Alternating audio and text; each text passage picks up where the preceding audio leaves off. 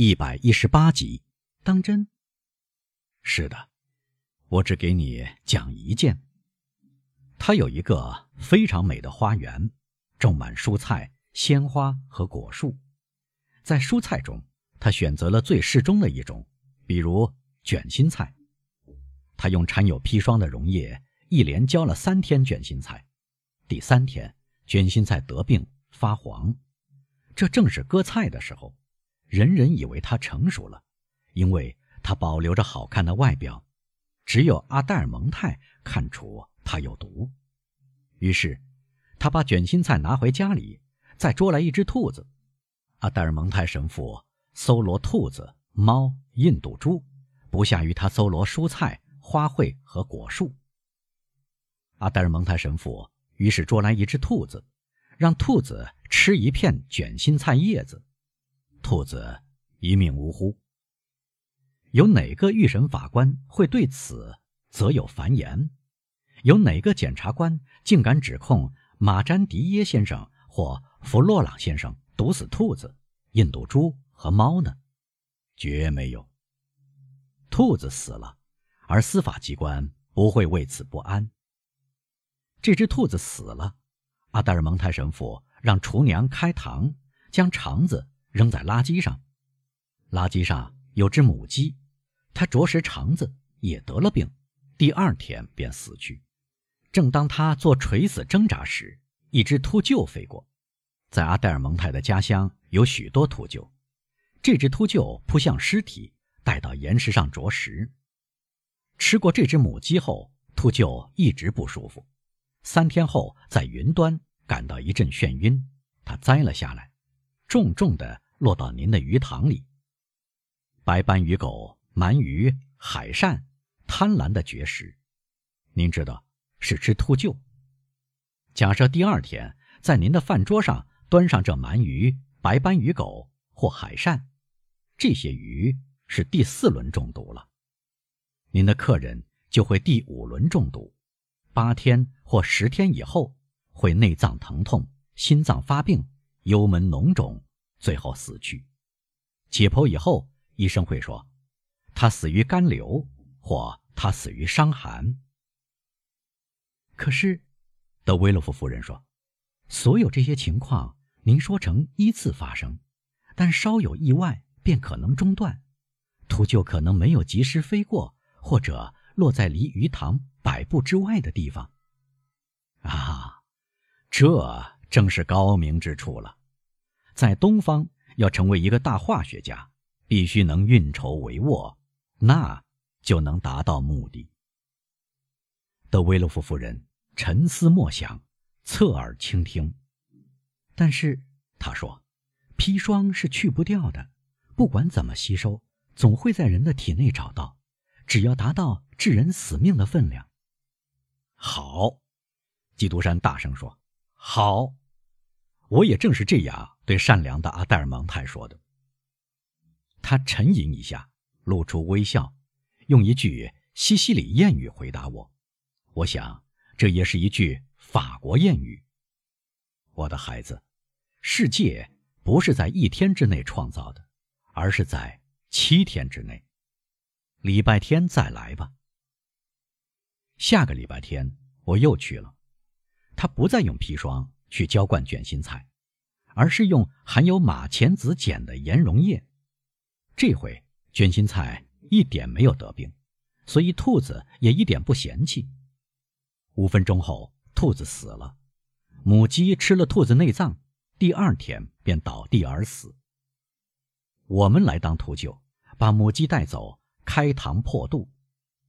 这回一切特殊症状都没有，只有一般的症状，所有器官没有任何特殊迹象，神经系统兴奋，如此而已。还有脑充血的痕迹，最多如此。母鸡没有中毒，它死于中风。鸡中风是很罕见的，我知道，但在人身上却非常普通。德维勒夫夫人显得越来越神思恍惚。幸亏，她说，这种物质只能由化学家配置，因为说实在的，否则。世界上这一半人会毒死另一半人。有化学家或爱摆弄化学的人配置这种物质。基督山不经意地说。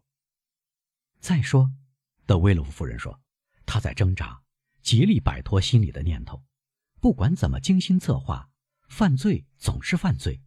即使能逃过司法调查，他也不能逃脱上帝的目光。在良心问题上，东方人胜过我们，他们谨慎地取消了地狱。就是这样。哈，夫人，像您这样高尚的心灵，自然要产生这种疑惧，但这种疑惧很快会被论证驱除。人类思想邪恶的一面，始终概括在。让亚克卢梭的这句怪论之中，您知道，他是这样说的：一伸手指就能杀死五千法里以外的要人。人的一生就是在干这种事中度过的，他的智力在梦想做这种事中耗尽。您找不到多少人会残忍地将刀插入别人的心脏，或者为了让别人从地球上消失。配置我们刚才提到的大量砒霜。这样做确实是一种怪癖，或者是干蠢事儿。做这种事，血温必须升到三十六度，脉搏跳到九十下，心绪也超出普通限度。但如果您把这个词转成比较温和的同义语，就像在语文学上常见的那样，您只是简单消灭一个人。您不是犯下卑鄙的谋杀罪，您只不过要摆脱前进道路上妨碍您的人，而且没有打击，没有暴力，没有使用令人疼痛的刑具，这会成为酷刑，把受害者变成殉难者，把行刑的人变成含义最充分的刽子手，也没有流血，没有惨叫，没有挣扎，尤其没有那种。行极刑的可怕瞬间，于是，您逃脱了人类法律的打击。法律只会对您说：“不要扰乱社会。”东方人就是这样行动和取得成功的。他们天性庄重冷淡，在相当重要的场合下，对时间长短并不在意。剩下的是良心问题，的维洛夫夫人。用激动的嗓音说，憋住一声叹气。是的，基督山说：“是的，幸亏剩下良心问题，否则人就太不幸了。凡是在强有力的行动之后，总是良心来拯救我们，他给我们提供成百上千个解脱的理由，只有我们才能判断这些理由是否成立，不管这些理由。”多么能催我们入睡，但在法庭面前却不足以拯救我们的生命。比如，理查三世在消灭了爱德华四世的两个孩子之后，不得不绝妙地求助于良心。他可以这样想：这两个孩子是一个残忍和迫害成性的国王生的，他们继承了父亲的恶习，只有我能够从他们幼年的癖性上觉察出来。这两个孩子妨碍我缔造英国人民的幸福，他们势必会造成英国人民的苦难。麦克白夫人也是这样得到良心帮助的。不管莎士比亚怎么说，她并非想给丈夫，而是给儿子一个王位。啊，母爱是伟大的美德，强大的动力，它使人原谅许多事情。因此，在邓肯死后。麦克白夫人如果没有良心的慰藉，会万分痛苦。伯爵用他所特有的自然而然的讽刺口吻说出这些可怕的准则和怪论，德威洛夫夫人贪婪地摄入耳中。沉默了一会儿。您知道吗，伯爵先生？他说：“您是一个可怕的、喜欢辩论的人，而且……”是在有点暗淡的光线下看待世界。您是否通过蒸馏器和曲颈赠观看人类，才这样评价人的呢？您说的对，您是一个高明的化学家，你让我儿子服下的药水，使他迅速苏醒了过来。哦，不要相信这种药水，夫人。基督山说：“一滴这种药水足以使这个昏迷的孩子苏醒过来，但三滴药水会使血液涌到他的肺部，心跳加剧；六滴药水会终止他的呼吸，引起比他的昏迷严重的多的昏厥；十滴药水就会送掉他的命。您知道，夫人，他冒冒失失去拿这些瓶子时，我赶紧把瓶子拿得离他远远的。那么。”这是一种可怕的毒药吗？哦，我的天，不！首先，我们假定这一点：毒药这个词并不存在，因为在医学上使用的最厉害的毒药，由于服用方式的关系而成为良药。那么，真有这样一种毒药吗？这是我的朋友杰出的阿黛尔蒙泰神父巧妙配制而成的，他曾教会我用法。哦。德威洛夫夫人说：“这大概是一种抗痉挛的良药吧？”灵丹妙药，夫人，您已亲眼见到了。”伯爵回答：“我常常使用，当然是尽可能小心。”他笑着添上说：“我相信如此。”德威洛夫夫人用同样的口吻回答：“至于我，我非常神经质，非常容易昏厥。”我生怕有一天会窒息而死，真需要有一位阿黛尔蒙泰那样的医生替我创造一些自由呼吸的方法，让我安心。由于在法国这种药很难找到，而且您的神父不大可能准备为我到巴黎来一趟，我暂且坚持使用普朗什先生的抗痉挛剂。霍夫曼的薄荷和滴剂在我身上很起效果。瞧，这几片药是我定制的。含加倍剂量。基督山打开少妇递给他的玳瑁盒子，闻了闻片剂的气味。他虽然是业余药剂师，却能估量药物成分。